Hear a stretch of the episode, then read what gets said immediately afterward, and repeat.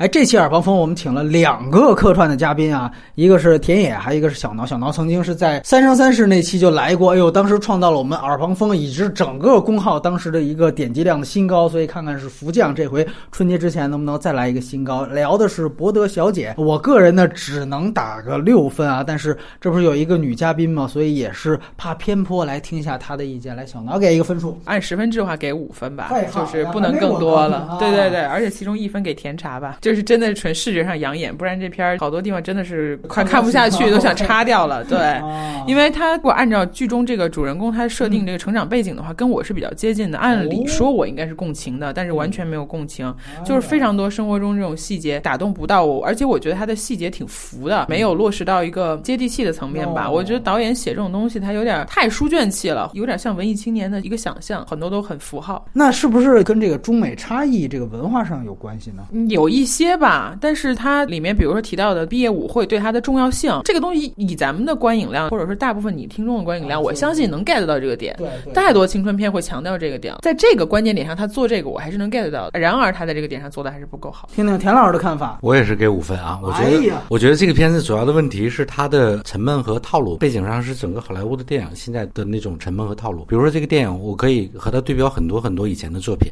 之前的比如《成长边缘》哎少年时代》哎或者谁谁谁和将死的女孩》新的即将死的女孩啊，就这种犯小清新的少年成长的，类似这样的电影都一样，从人设到情节的起承转合的节奏，我觉得这个东西让我特别的不喜欢。博德小姐对我来说唯一的一个优点就是她相比于其他的同类电影多了一个点，就是她试图展示一个少女从小镇进入到大城市之前的那个生活，关于那个小镇的风貌，她多多少少带到了一点，但是我觉得立意是好的，最终结果是没有完成的。整体来说是非常非常中庸的一个片子，我不知道为什么他会在今年的奥斯卡有提名，这就是一种衰落。导演可能观察到了一个女孩小镇的姑娘在走向大城市之前的一些尴尬但是自己就是这个经历？不是，哦反而我觉得不是他自己真正有的经历。我觉得给我感觉他在设定这个时候给我透出来的背后，这个导演他其实是一个挺无忧的状态，但是他。精英视角，对哎他其实通他是通过思考得出了啊，一个小镇姑娘好像有这些东西，但其实如果真要跟你讲小镇姑娘，要比这个要复杂、有趣、怪异的多，不是这种感觉。其实花样女王无不是这个小镇的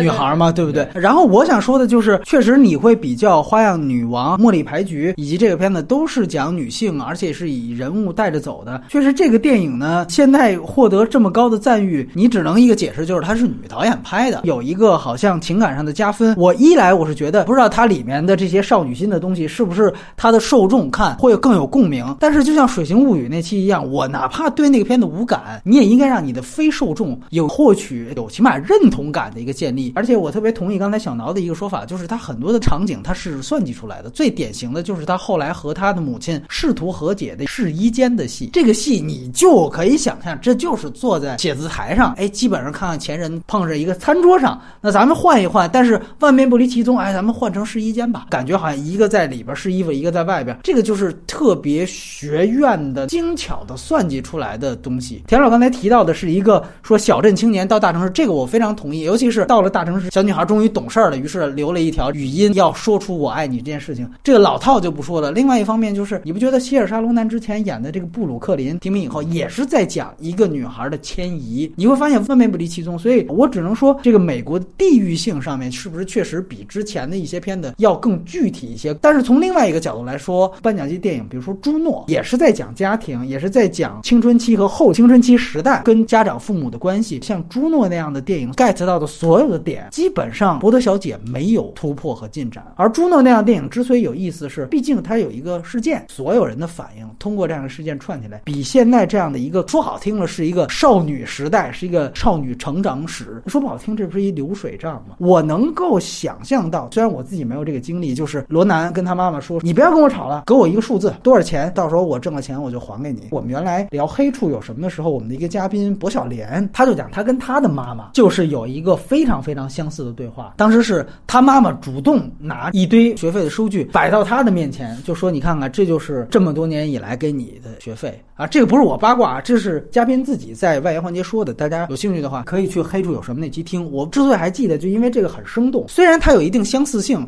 但是我感觉还是我们嘉宾说的那个版本更生动、更有意思一些。也许咱们年龄是不是都老了？哎，不是他所描述的这年龄段，但是希尔莎罗兰现在也二十多岁了，感觉他也是在里边装嫩的。无论如何，这一届是有一个逃出绝命镇，又提导演又提职业很偏离，我不知道这俩哪个更差一些。但如果从观感来讲，《逃出绝命镇》好歹是一个挺好看的一个悬疑片儿，这片子我是真的代入不了。所以如果说观感，五个导演奖里最差的，我还是要选《博德小姐》嗯，同意。吧。同意。那这期就这么愉快的全票通过啊！